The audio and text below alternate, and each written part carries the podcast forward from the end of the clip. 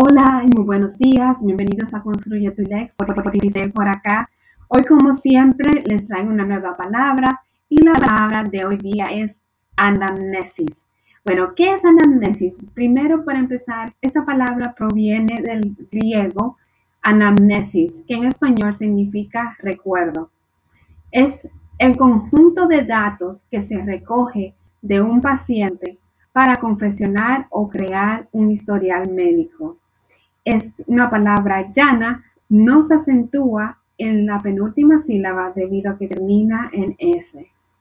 Bueno, espero que les haya gustado y que puedan reconocer esta palabra cuando vaya al médico y le estén haciendo una anamnesis de ese historial médico.